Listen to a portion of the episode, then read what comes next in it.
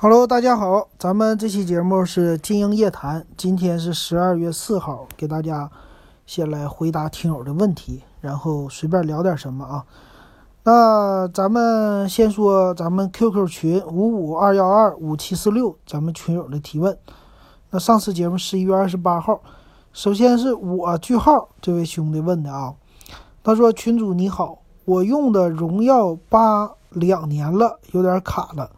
准备换手机，一千五以内，主要游戏，其他方面不考虑。另外，麒麟七幺零和九五零相差多少？能不能流畅玩游戏？望解答。主要玩热血传奇手游。呃，谢谢谢谢听咱们的节目给我提问啊。我这里先来说一下，咱们的提问呢不限于文字，你也可以语音留言。如果你语音给我留言呢？我也可以把你的这个声音呢放在我节目里，就是录音。也欢迎大家呢把你的一些呃有意思的事儿啊，你也可以简单的给我发语音，这些都没问题的。我也想在节目里边跟大家一起互动，然后一起分享，把咱们有意思的事儿、你有意思的经历告诉我啊。关于数码这类的啊，别的经历的话，呃，再看看。好，那先来回答啊，他这个我句号他说的，嗯，他说玩游戏的话，热血传奇手游，哎，我想问一下，热血传奇咱们知道是一个二 D 类的，就不算是那种真正三 D 的游戏，这按理说应该是不太费手机的，也不太耗 GPU 的，是吧？那你玩这个热血传奇的手游，应该说对手机的要求没有那么高。那一千五百块钱以内的手机呢？我是，你只要是玩游戏的话，那就建议你选骁龙的处理器。呃，主要还是骁龙的处理器，它的整体来说，它的一个，嗯，游戏性能啊更强一些，还有兼容性，一直说它的通用性和兼容性更好。尤其你这是热血传奇嘛，你这不是吃鸡那类的主流游戏，呃，骁龙的。六六零啊，六七零这些都可以的。一千五以内的呢，基本上就是买到骁龙六六零的处理器了。那刚才说的麒麟的七幺零和九五零比，那肯定是麒麟的七幺零是占有优势的。一般像你的九五零，它中间差了一个九六零、九七零，那中间呢，它这两年的时间呢，它虽然说可能说处理器的性能和七幺零比起来，比它。差不了太多，但是呢，我觉得有很多的，呃，别的科技的性能它会稍差的。然后总体安卓机跑起来，拿两年前的手机 CPU，就现在我的小米五 S 就两年前的，那还是骁龙八二幺呢。那现在打开个淘宝都卡，你就知道它现在的优化呀，新的 CPU 的架构优化这些，都对现有的手机来说会更流畅的。嗯，以前的手机的处理器呀，它就是稍微在这方面差一些。那要买呢，肯定是麒麟七幺零比九五零好了。但是我觉得要买你就买骁龙六六零的就好了啊。玩游戏，最近咱们玩游戏啊，看的很多，呃，有那种游戏挂机服务，那种呢就是拿 iPhone 来玩。其实玩游戏应该最首要买的是 iPhone。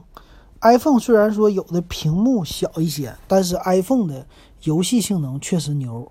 这主要就取决于它的系统优化做得非常的好。呃，它的占用小，那你玩游戏呢？像一千五百块钱的价位，买一个二手的 iPhone 六六 S 都可以买到。比如说我帮朋友卖的那六 S 一百二十八 G 的，是指纹识别坏了，我现在要价呢才一零九九，但是还卖不出去。你就知道 iPhone 六 S 啊，这是，啊，应该是 iPhone 六还是六 S，我忘了啊。它的呢，现在价位已经非常便宜了。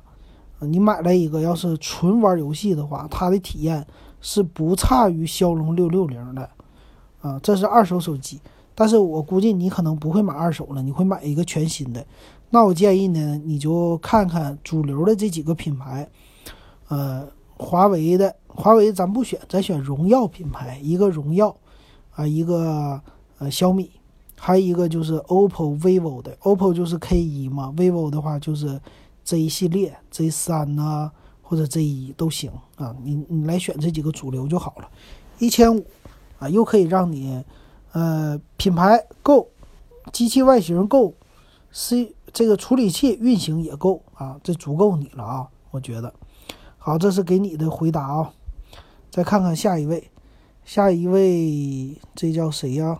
他说，嗯，二十四几的这位朋友啊，但是他给我留的言好像不是来问，不是来问那什么的啊，在这儿呢。他说：“群主你好，这位朋友呢，我看看显示的号还没显示出来。”嗯，我们都要微笑着。他说的，他说：“群主你好，呃，帮个忙呗，我想要买一个手机。群里谁在 vivo 旗舰店买过？推荐我买送一个手环啊。这个人，他后来呢就在天猫上买的那个是原价，他买的是 vivo 的 Z 三，原价是一千五百九十八啊，这个售价。然后说你找一个什么老网友。”就是买过我们手机的人，你去我店里买，店里买的话呢，就送你一个手环。后来呢，我给他找，我说那你买这种先别选天猫，你选呃京东。京东的话有优惠券，哎，我帮他找了京东以后呢，便宜六十，就一千五百九十八减六十。但是呢，我说你等等啊，我再给你找找，我找找苏宁。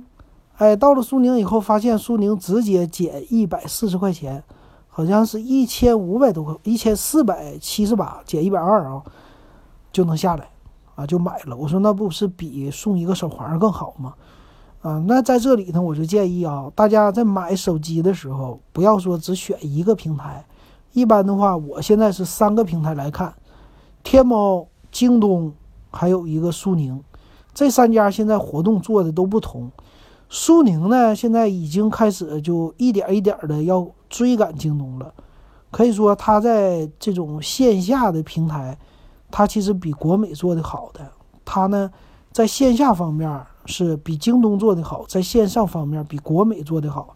它是京东国美的一个混合体啊，这种方式的，而且呢还有天猫的助力加持，对吧？它在天猫上有旗舰店，那它的流量不小的。近一年两年，我看他家的促销其实很多的。我买的一些手机呀，还有一些家电呢，这些产品呢，我的首选是苏宁，并不是京东了。但是我买日常用品，我的首选是京东。还有买电脑的首选是京东。现在苏宁在于家电、手机这一块啊，它是佼佼者。但是呢，他做那什么不行，做。这种电脑类的，尤其是配件类的不行。那我建议你看看苏宁，苏宁家的活动啊不少啊，这个整体的价位也拉得很低，比京东还有优势。咱这三家一比完就差不多了，尤其双十一、双十二啊，最近马上就双十二了嘛。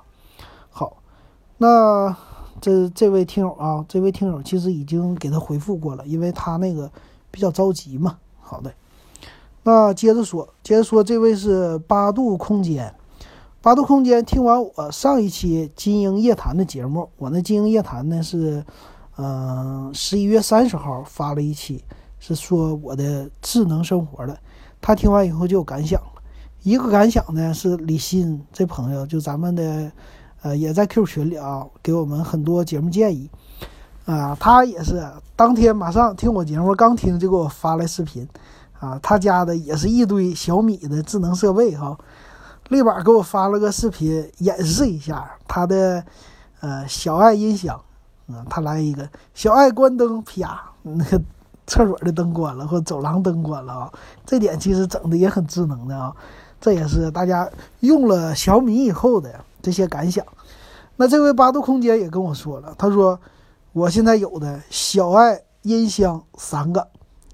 就焦悦吸顶灯两个，小米电视电饭煲，小木马桶盖，小米扫地机两台，手环两个，小米手机四部，小米路由 HD，小米盒子仨，拓牛垃圾桶两个，什么德尔玛拖布，米家洗手机两个，蓝牙音箱充电宝，我买的够多吗？啊，你这个买的相当多了。我那天说完了以后，我说还漏一个，漏一个小米的体脂秤啊。这体脂秤现在我用的也很多，我的手环也是两个小米的二代、三代啊，这么用的。现在是用三代，三代呢是记录我每天的作息啊、睡觉时间、走路。还有呢，小米运动这 A P P 上呢，就连上我的小米体脂秤，啊，能监测我的体重啊，还有体脂，还有减肥效果，是吧？这确实也是很好用的啊。那他说的金英给说一下小米路由 H D 吧，，ET 硬盘版的多路传输怎么设置？为什么存在路由器硬盘里的视频在小米电视？抢播放时还经常缓冲，需要设置吗？呃，怎么说呢？啊，多路传输，多路传输的意思是好几个信道同时来传输啊。这个设置，抱歉，我还真没设过，嗯，这个不太懂。但你说什么硬盘里边的视频在小米电视里播放的时候要缓冲啊？这个设置呢，我还。需要看看啊，你的小米路由 HD 版，它是千兆路由吧？应该是千兆路由来说呢，在电视里边的缓冲，呃，也是要有的。那为什么呢？它这个是其实不是啊，小米的传输速率慢，不是这个缓冲呢。一般来说，像我们的视频播放器啊，它有一个加载的，它的这种缓冲呢叫预加载。啊，需要给你加载个几分钟，或者是半分钟啊，三十秒这种视频，加载以后，它再播放。其实呢，应该是按照流媒体的这种方式播放就更好一些了。但具体这个怎么设置，要在你的呃路由器里来看看了。其实我最近路由器都不玩儿。呃，你家里边的视频呢，你是存在那个里了哈。其实小米路由 HD 版基本上他们家已经不做了，是吧？淘汰了。嗯，我想可能是有一些这方面的呃问题吧。就是，嗯，怎么说呢？这小米的路由呢，我给你简单看一下参数吧。小米路由器 HD 它是卖到一 TB 版的，卖到了。一千两百九十九块钱，其实挺贵的了，这价格啊，啊，它的内存呢什么的，五百一十二兆啊，这些，嗯，双频的 WiFi 啊，这些都有，然后 USB 三点零这些接口都有，其实存储照片来说还是不错的，但是你说加载的问题啊，我觉得就是刚才说的有点缓冲的问题。其实呢，这取决于你的路由器啊，它本身的操作系统和它的硬件的设备啊，它毕竟不是手机嘛。手机这东西播起来还是挺快的，但是路由器就像电视，你正常的电视这个解压的时候也是啊，它在缓冲的时候稍微要缓冲一下的，有那么一点点的呃等待的时间。嗯，这个等待应该你设置什么呢？这个主要是取决于延迟吧，或者说你设置 DNS，或者说它就是软件问题，你换个软件试试。啊，我只能跟你说到这儿啊，这个具体还真不算是太了解。那其实呢，我倒是感觉啊，你嗯看照片儿是不是可以用一个别的东西啊？嗯，看照片呢？你说你用小米的 HD 还行，但其实呢，有一个就是看视频的话，用一个呃叫我最近在用的吧，就是 HD 一边是 HDMI，另一边呢一根线接在手机上这么一个设备。这个它具体叫什么我还真给忘了。它呢就是安卓手机。啊，iOS 的苹果手机这接口它都支持，它是一个插在电视上的，叫嗯连接手机和电视的投屏的这么一条数据线，一头是 HDMI 啊，另外一条线伸出来呢，它是有接在 USB 的一个接口用来充电的，然后另外又出来一条线呢，是给你插手机的，可以接你的数据线。那我已经试了，它是支持。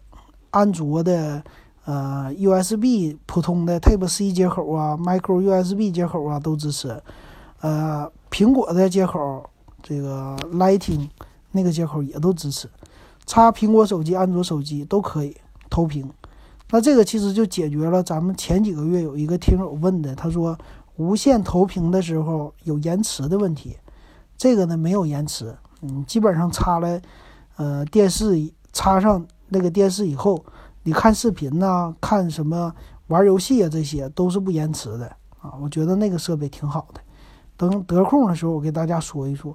而且最近我在想，我说我的淘宝店一直都没用上，我想把这些设备呢放在我淘宝店里，不为了赚钱，就是赚一点信用啊。我还是想把这个淘宝看看能不能做起来，就是精选一些商品。那我其实就是一个倒卖的，嗯，怎么的呢？就有可能不赚钱，或者少赚那么一点点几块钱啊。基本上呢，就是发别人家的货，比如说啊，买小卖小米手机，卖小米手机呢，我就在小米的下单啊，你在我这下单，我就在小米下单。那中间呢，就等于说我中间倒了一手，但是没赚什么钱。然后呢，主要是为我店赚一些信用。但刚开始我肯定不会整小米手机的，中间这玩意儿压钱压的太狠。那我有可能会找一些小设备，整一些什么耳机呀，啊，或者说一些线线材这些小配件之类的东西啊。那这个呢，我还比较喜欢，我也能用，用过的我推荐给大家。到时候节目里一点评完了，就直接上我店铺买就完事儿了啊，就这样开始。那以后呢再说啊，赚不赚钱的事儿，主要是来说就给大家一些推荐嘛。那这个设备我觉得挺好，最近我就专门录一期视频，到时候给大家点评一下来说吧哈。啊，希望到时候你能看。那你接着又问了，你说以前用的红米 Pro 是一百二十八 G 内存的，现在不用了。当个硬盘存东西用，经常充电吗？啊，那当然是要经常充电的了哈。经常充电的，不是说你你那个盘里边的东西会丢失，而是说为了这手机好。如果你长时间不充电呢，对这个电池来说，它有可能会深度放电，但是这时间要持续很久的。你放一年，这个手机到时候你充上电，它其实还能用的。但为了手机好，你可以呢把电池充满。充满以后呢，你把手机关掉，把东西存进去，存好了以后你关掉，你放它一两个月，你再插上，打开你充一点电，其实它跑电跑的速度就不多了啊，基本上半年充一次都能保持的。但你说要当一个硬盘存东西，那你说这经常充电吗？那必须的哈。你当一个硬盘，它的目的就是随时要用。但是呢，我觉得你当硬盘呐。你看你当什么硬盘，用来存一些视频类的，我觉得挺好的，啊，如果你配上刚才说那条线，你就拿它当一个电视盒子用，都是可以的。那我家的有一个六十四 G 的小米三，很多听友经常听节目应该知道，那个呢，现在我拿它来听视频用。我晚上睡觉之前呢，我偶尔的话会听自己的节目，但。还有一部分呢，最近呢，我喜欢听《乡村爱情》。《乡村爱情》呢，我买了腾讯的会员，腾讯视频。腾讯视频它有一个功能，就是叫后台音频播放。后台音频播放呢，我就用这个手机，这就挺好用的了。用这个手机吧，你就，哎，把屏幕一关，它在后台播放，半个小时之后一关机，就这节目就停了，你就睡着了啊。还有呢，白天呢，我会把这手机啊，就一直插着充电线，给它充着电。我放歌曲，啊，我工作的时候呢，我就放星巴克的歌。我在虾米上啊，虾米上它那有歌单，就星巴克音乐是一模一样的，啊，它整个的星巴克的歌单全都拿到了，我就放那个就行了。它就当一个小喇叭音响，我连音响都不用了，直接用那手手机放。还有薅羊毛。所以那个手机我基本上就小米三呢，虽然已经快有一年没用过了啊，淘汰了，就是一年没有拿它当主流手机，没插手机卡了，但是天天都在用啊，我也不怕它电池坏，它电池也不坏啊，你就一直插着充电器就完事儿了。这种手机，你更要是榨取它的剩余价值，不光是内存的东西，你要把它的每一分都给它榨出来。怎么榨呢？薅羊毛是必不可少的。虽然它可能卡没有问题，你有的是耐心等，是吧？这是一个你不用的手机，往那一扔就行了。剩下的呢，放歌曲呀、放视频那些都没有问题，它肯定不会卡的。你就一直插着电就好了啊。这样的话用起来是很爽的，我觉得。啊，它的价值非常高。还有很多人上厕所的时候听节目，OK 呀，上厕所的时候把这手机天天扔厕所也行，是吧？就听那个蜻蜓、蜻蜓 FM 听收音机用啊，也可以呀，对吧？啊，这种更好。好，那这是八度空间啊给他的回复。好，那最后一位，最后一位，这位叫啥呀？残商。财商呢？他说：“可不可以帮我点评一下 OPPO 和 vivo 系统哪个好用，功耗更低？”啊，这哥们儿啊，我告诉你啊，OPPO、vivo 他们两家是一家，那他们两家的系统呢，可能是两个公司，看起来是两个公司做的，但是底层都是一个公司的东西，基本上你拿他俩就没什么必要比较了啊，他俩东西基本上相同的。那系统流畅度啊，什么这些，虽然说一个叫什么 OPPO 的 Color OS，一个叫什么周微啊，这个，但是区别不大啊。呃，具体的，因为我没用过他们家的手机，我只能说哪天我去店里边，我好好的看一看系统，到时候我再跟你说一说。啊，好，那咱们的 QQ 群啊，听友的问题咱们先回答到这儿。那欢迎大家关注咱们的 QQ 群五五二幺二五七四六。在群里呢，第一个群主金英，你就可以来，呃，给我留言。留言呢，咱们群里其实还有一些文件啊，我经常分享的，到时候你进来的时候就知道了。每天都可以下载。到时候呢，咱们这一月继续送送耳机。我有一个捷波朗的蓝牙耳机，啊，最近双十二之前准备送出去，啊，到时候你进来群里就可以参加。好的，那再说咱们微信公众号，啊，这微信公众号“电子数码点评”，搜索“电子数码点评”，收到以后就可以给我留言。这微信公众号最近我也想，我说要不要给它利用起来哈？利用起来呢，就是要写文章啊，让大家看，评测的也好啊，点评的也好啊，需要经常发一些。剩下呢就是以后的福利了，这个咱慢慢搞啊。好，那。呃，第一位叫眼镜爬虫，他说：“金英老师，请给我们点评一下八英寸左右的平板，华为 M5 和小米，还有其他竞争机型，买哪一个划算？主要用于看工程技术论坛，查阅 PDF 文档。手机字太小了，看起来不太便利。安卓可以接 U 盘，比苹果的好啊。”他这么说的。哎。这位兄弟啊，苹果也能接 U 盘。先给你算是科普一下啊，苹果呢现在有卖的，一头是苹果的 Lightning 接口，另外一个是 USB 接口。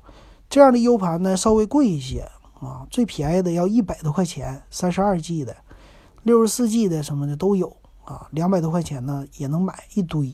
这样的话呢，你就直接可以啊用苹果来接你的 U 盘了，然后接你的电脑。这就行的啊。那平板来说呢，华为的 M5 和小米我都点评过，你可以听咱节目。那这两个呢，呃，怎么说呢？小米的售价呢，我一直是挺喜欢小米的，华为的也挺好。像你啊，你说你看技术论坛、查阅 PDF 这些呢，主要来说要屏幕稍微大一些啊，十寸版本的哈。十寸版本的呢，就要价格稍贵一些，将近两千了。华为的 M5 也差不多，啊，那你买八寸的这种方法是对的，因为我建议呢，安卓的平板咱就买八寸，过了八寸呢，到十寸了，咱就可以买 iPad 了。iPad 也就是两千出头，那它俩差距差个就五六百块钱之间，十寸的 iPad 和十寸的安卓平板差别不大，主打是 iPad。iPad 其实现在很方便，我用 iPhone 啊，这手机我装了一个茄子快传 APP 啊，你可以看看。茄子快传呢，在你的电脑上也有一个 APP，一样的，你可以用它通过 WiFi 的方式啊，来把你电脑的很多文件传到你的苹果手机里。他们俩之间现在可以互传了，我现在经常这么搞，尤其是那些什么 PDF 啊、视频呐、音频呐，乱七八糟什么文件都可以。你电脑里边呢有叫什么文件啊 APP 啊 i iPhone 上啊或者 iPad 上有一个 APP 叫文件全能王，类似这样的，或者叫什么 Adobe 的叫 Export Reader 这些吧，它又可以看 PDF 又可以看什么的。这些乱七八糟的，在苹果的 APP 上很多都有，啊，所以你电脑里边那些资料啊，你只要传到你的手机、iPhone 或者 iPad 上，都可以打开的。什么 Office 这些都更不是话下，他们俩之间传输很方便啊，这个是不成问题的啊。那如果你买呃平板电脑呢，我建议你，你说你经常要看论坛。就这一点，我建议你就整一个，啊，无论是华为还是小米，都要带手机卡的功能的，直接插上手机卡啊就能上网的这种方式的平板比较好哈。那至于说买哪个啊，点评他们俩之间呢，当然首选小米了。为什么呢？小米骁龙六六零处理器稍微快一些啊，尤其是看 PDF 什么的。处理起来也 OK，但是呢，小米的外形啊，跟华为比起来，嗯，稍微有一点儿不太好看啊，这是我的感觉啊。希望能给你这个好的解答。但是我首选是 iPad，在平板这类的十寸的，我都首选 iPad 啊，它 iPad 就是方便，这没得说。那下一位是杨迪，他说：“你好。”最近想入手 iPhone 八当备用机，现在买值得吗？想问下哪个渠道能便宜些？京东上六十四 G 版四五九九，双十二会降价吗？哎呀，你这有钱人哈，买 iPhone 八还当备用机，花四千多当备用机。那我想问你的主主主用机主打机型是多钱的呢？是不是得八千多呀？就是 iPhone 啊。那你说你都有一个 iPhone 了，为什么还买 iPhone 当当备用机呢？我就有点想不通。大家一般买备用机的，都是说就买一个便宜的手机啊，甚至就拿它买一个什么啊一千块钱以下的这种机器，它备用嘛，它不是常用的，对吧？它基本上就做一个什么临时充个电呢，或者说长续航，能保证通话。这叫备用机吧？那你这个要求，啊，我觉得首先有点不理解哈。呃，iPhone 八四千五百八十八呀，那看来你要买新机器。那我觉得 iPhone 其实 iPhone 八现在二手也就是三千三千块钱，那六十四 G 版的。其实你有这个钱的话，买备用机，我建议你去选一个九五新或者九九新的 iPhone 八的二手机器。这个价位差的中间，你可以啊，还是差不少钱的吧，给你省一些钱。但你想买新的呢，四五八八这个售价也可以啊。我觉得它降价的空间呢，能降到四千二百多块钱儿。至于渠道呢，你就要自己选了。你基本上得买国行吧，不会买水货吧？哈，国行呢啊，可以选的渠道，我建议你双十二那天去国美看一看。国美的网站就勾密点 com 点 cn 呐，国美有的时候呢，它这种手机会出其不意的降价。一般呢，国美和苏宁卖 iPhone 的东西降价降的比较猛的，啊，这是我的一个经验啊，分享给你。好，那咱们今天回答听友的问题就回答到这儿了啊。好，那接着给大家说点什么呢？今天聊点科幻的东西啊。给大家说一说机器狗。机器狗呢，这属于是机器人系列的，算是机器动物系列哈。那那个机器狗呢？哎，这个我最近看的文章很有意思啊。先说一下，这机器狗呢是老外先研究出来的，它叫波士顿一个公司啊，叫波士顿动力学公司。它这个百度地图里边不不，百度百科里边说的啊。它首先啊是一九九二年开发一个第一个能自我平衡的跳跃机器人，之后呢获得了美国国防部的合作，投资了几千万元让他研究机器人。那当时的机器人行走非常缓慢，所以这个人呢他就模仿生物学啊，让这个模仿动物啊，想造一个狗出来。那零五年的时候，波士顿动力公司啊，他们就造了一个四条腿的机器的狗，又获得了美国军方的支持。后来一二年呢，这狗升级可以走二十英里啊，差不多三十多公里吧，应该。一五年的时候，他们就测试具有高机动性的仿生四足机器人的实验。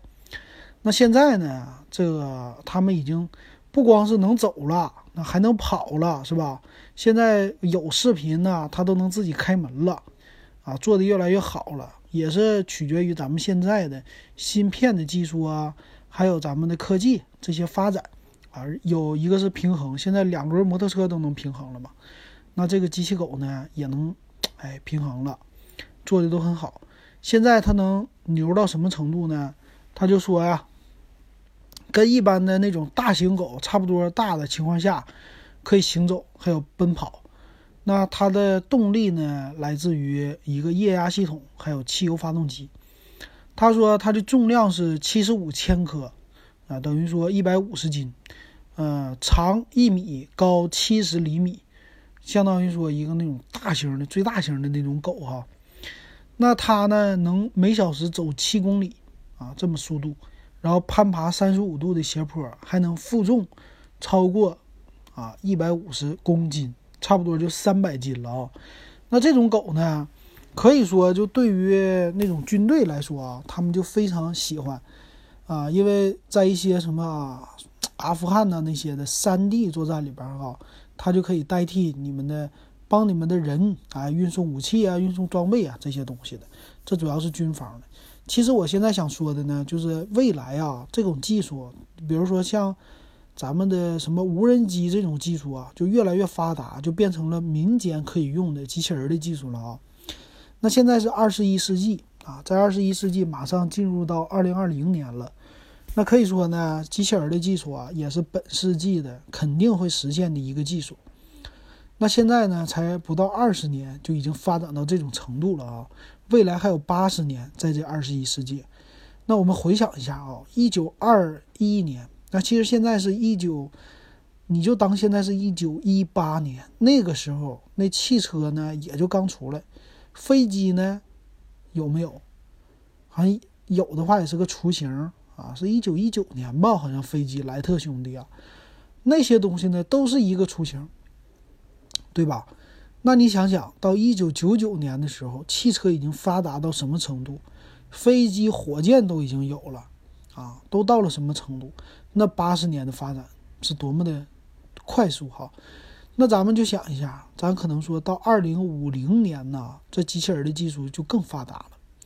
那这机器狗能干啥呀？我觉得它的应用的场景非常的多，咱们可以想象一下啊。那现在呢，咱们家里边。有刚才说了，有扫地机器人儿啊，有各种智能设备。将来呢，要是有这种机器狗啊，它可以代替的东西就非常多。比如说啊，它第一个就是代替代替那些动物来载重啊，拉车这些啊。你现在家里边牛耕地的肯定是很少了，基本上快绝迹了啊。但是很多人呢，他养一些小狗。啊，其实养小狗还行啊，主要是来说，我觉得，啊，有一些人呢，哎，比如说行动不方便呢，他需要这种专门训练的，比如说，呃，叫导盲犬啊这类的东西，其实呢，将来就可以交由这种机械狗来做了。它呢是属于说，只要是有动力就可以了，基本上用电池，以后随时都可以充电。啊，用这种东西来让盲人出去啊，就可以带领你啊，给你导导盲，是吧？但还有一些应用，我觉得和咱生活更相近的，就是说什么呢？它可以代替啊一些载重的东西。我现在最喜欢的就是说它代替载重。比如说你要是买这么一个机器狗啊，这机器狗的售价呢，它会降低的。如果降到两三千块钱一个，基本上就和你买一个电动车一样的，也是用锂电池，也是充电的。那这个机器狗呢，就可以帮你啊，一个是说满足你出去遛弯的这么一个需要，你可以遛它，遛着玩儿，也可以呢出去载重。你出去买点东西啊，你说你懒到不想拿，就算你家住的是六楼、八楼，走的是楼梯，不是电梯也没有问题。这东西呢，它可以载重个啊七八十斤、上百斤，它来给你爬上楼，对吧？它有四条腿儿啊，它帮你送回家。啊，这个东西一下子节省人力啊，顶多费点电啊。你买这么一个设备呢，就能经常出去。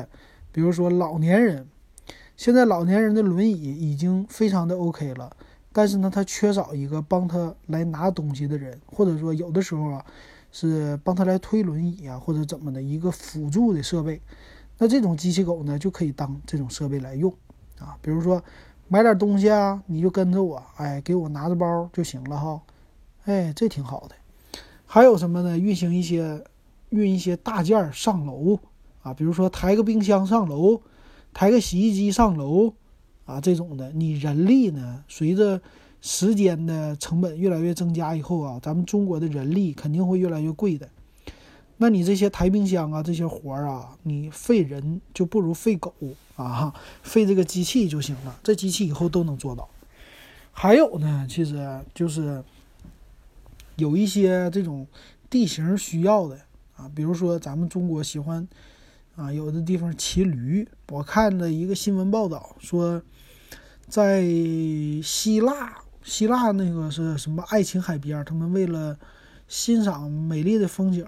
他们都是游客骑驴，那个道比较，啊，山路些类似山路的上下坡的比较崎岖的，他们就牵驴，所以驮着那个驴啊，让驴，啊，驮着人，天天都不让驴休息啊，让那个什么马鞍呐放在驴身上，都给驴的那个皮都磨破了，骨头有的说都露出来了哈，那是中央台新闻报的，哎，以后呢，你就可以骑个这种狗就行了，骑个大狗。啊，骑个大狗直接就给你，啊，来回的上下楼，来回这种山路都 OK，是吧？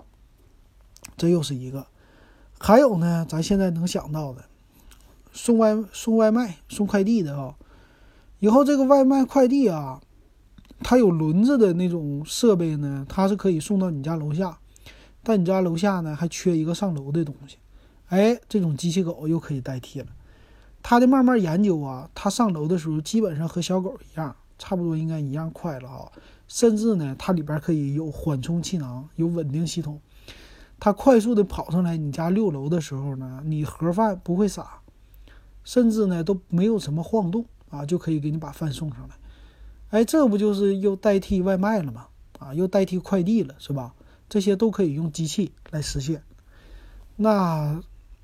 未来呢？这只是在一个机器四足动物的身上啊，这还不是两足的，就是仿人的机器人啊，这还不是，还有一些类似的那种什么各种工作的吧。我觉得将来都会有很多机器人来代替的哈，甚至啊，你现在能想到的很多的工作都可以由机器人来代替了，比如说啊，无人超市，就你从早晨起来。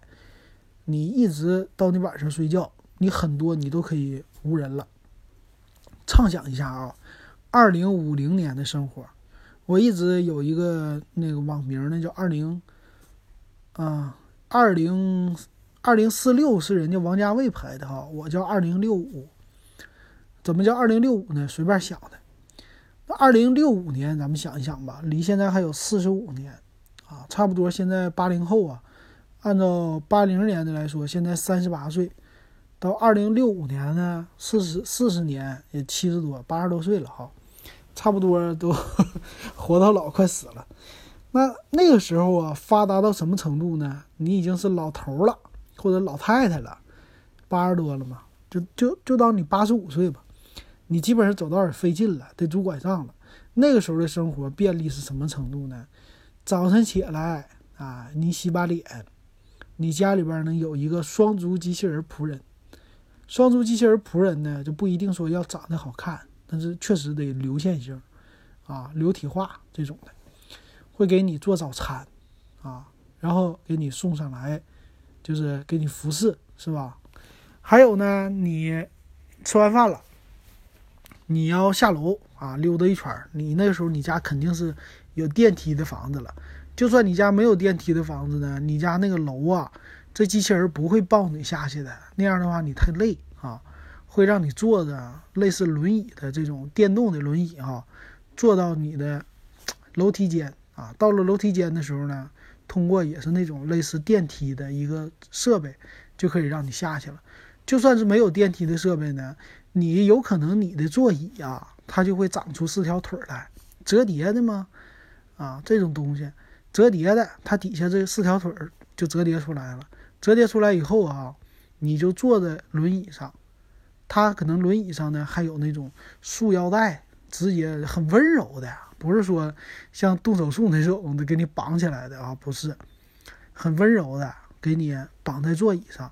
然后这四条腿呢，它就慢慢的像，啊小狗一样的，或者小猫一样的，一点一点倾斜着下去。但是你就是稳坐在这个座位上哎，慢慢给你走到从六楼走下一楼啊，你就可以出去遛弯了。到了一楼的时候呢，它就又变成了轮子这种的。那轮子呢，还是有轮子的好处，是吧？轮子一个说比较稳定，啊，行进比较好，比啊四足的这种。行进起来可能说颠簸感更少，所以呢，它是底下啊留留有这种机构的，有轮子，有四条腿儿，想干嘛干嘛啊，有可能会有这种轮椅。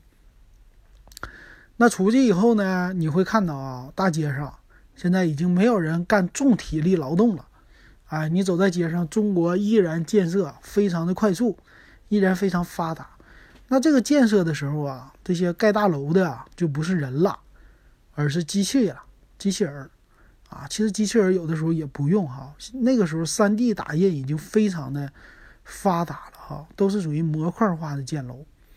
只要有一些呢叫呃单纯的那种机器人，就比如说盖大楼的，它只需要负责吊塔啊，还有呢就是像拼积木一样，给一块一块摞在一起，把里边的管道连接呀，都是通过那种。啊，类似于滑道类的这种拧螺丝的机器人干这个就行了。这些东西呢，他们都可以啊用机器就来。那拉这些东西的车呀，它到时候还它会有吗？那车呢，肯定了，自动驾驶，不需要人的，就没有驾驶室了，就是单单独的一个平板板子嘛，平板车嘛，上面呢把这些呃积木都给它放好啊，直接就给你拉过来。有专用的叫自动驾驶车辆来走的路，人呢是有专门走的路的。因为到那个时候，我觉得自动驾驶，人类为了防止这种自动驾驶的技术有的时候罢工或者说出故障啊，还是需要啊有专门的人来走的道的。甚至那个时候，自行车是不会消失的哈，自行车还会保留，甚至。那些老爷汽车也会保留，但是有专门自己的啊老爷汽车的车道啊，比如说烧汽油的车，有可能还会存在的啊，但是比较古老了。这是路上的，哎，你看到的。那你作为老头了，你得出去遛弯啊，是吧？去哪儿呢？去公园啊，啊，去了公园以后呢，这些公园里的什么收拾植物啊。啊，来收拾鱼塘啊，这些的呢，都是有专门的绿化设备啊，剪草机器人这些都有啊。所以那个时候，你要说，咱们听友大部分都比较年轻，一想老头的生活没有意思啊，只想点年轻人的生活。年轻人的生活呢，你想了啊，出去啊，叫外卖、吃饭啊，这一些咱就不说了啊。吃饭有可能得说，吃饭呢，我觉得，嗯，人。是作为这个核心的这个饭呢，它不可能那么多的让机器人来代替。我觉得有可能说，在工厂里的这种盒饭是由机器人来做的，就是那种啊流水线生产出来的。但是啊，呃，一般的小餐馆里可能还是人工来做的，啊，人工做饭。就是你去吃什么菜呀？比如说吃拉面呢，不是机器人抻的；刀削面也不是机器人削的。这些技术呢，它代替不了人，还是人来做的。但是可能揉面这东西是机器来揉了啊，和现在其实有一点相像的吧。那差不多啊，是我的这么一个简单的日常想象哈。那另外呢，还有很多的技术了啊，比如说刚才说的，无论是开的船呐，天上的飞机呀，还有地上的汽车呀，这些很多都已经是无人化的了。出门呢，照样有公交车、地铁，但都是无人驾驶，你只要你只需要去做就行了，啊，这样的话其实挺挺挺爽的这种的啊。这是我今天简单给大家聊的一个未来的畅想吧，从这个机器狗出来想到的哈。其实我咱们未来吧，过不了多久啊，我觉得可能十年吧。这些机器类的东西会越来越多的在我们身边出现的，啊，就比如说这种机器狗，咱再回来聊啊。这种机器狗呢，它的造型啊，不是不一定是那么大的，它可能会越来越小啊，变甚至变成咱们家庭宠物那么小的一个小机器狗哈。但是呢，它的工作其实它能做不少工作，比如说啊，刚才说除了载重以外，它可以陪你逗你啊，陪你玩啊。啊，做一些交互啊，帮你拿东西啊，啊，来做一些辅助啊，啊，对你的生活来说，其实还是很便利的。嗯，而且呢，在 AI 功能这么发达的情况下，它是可以听懂你说话的。嗯，在未来的五年到十年的吧，现在的 AI 技术呢，就让我说的一些自然语言，它已经能识别一些了哈。最近我玩的百度地图。啊，类似咱们小爱同学听的是简单的一个命令，但是呢，你可以用自然一点的语言，比如说小爱同学把灯给我关了，啊，说的就越来越自然了。这种呢，呃，用五到十年的发展呢，会让机器人它都能听懂的。那让这些类似的小机器狗啊、小机器猫，是吧？这些东西来帮你做一些简单重复性的劳动。让你从这里边能够，啊，算是解放出来吧。比如说你不爱洗碗啊，吃完饭以后刷碗的这些活儿，连捡碗都不用干，是吧？捡碗这活儿呢，就让那个小狗小猫，它那上面有爪子，直接有个夹子就够了，它就能做到，啊，甚至都不用浪费你家太大的空间，就可以让它自由的活动啊。这个东西以后都会有的，咱们就慢慢的想象吧，哈，大家。这个未来已经在我们现在就开始了，也现在越来越多的实现了，啊，咱们大家可以尽情畅想一下。我觉得你们大家智慧肯定比我的更多，咱们集思广益，大家欢迎给我语音留言。我的微信公众号“电子数码点评”也可以收语音留言啊，欢迎你们给我留语音，我觉得这样更有意思。好，让咱们一起互动起来啊！好，那这期经营夜谈咱们就聊到这儿。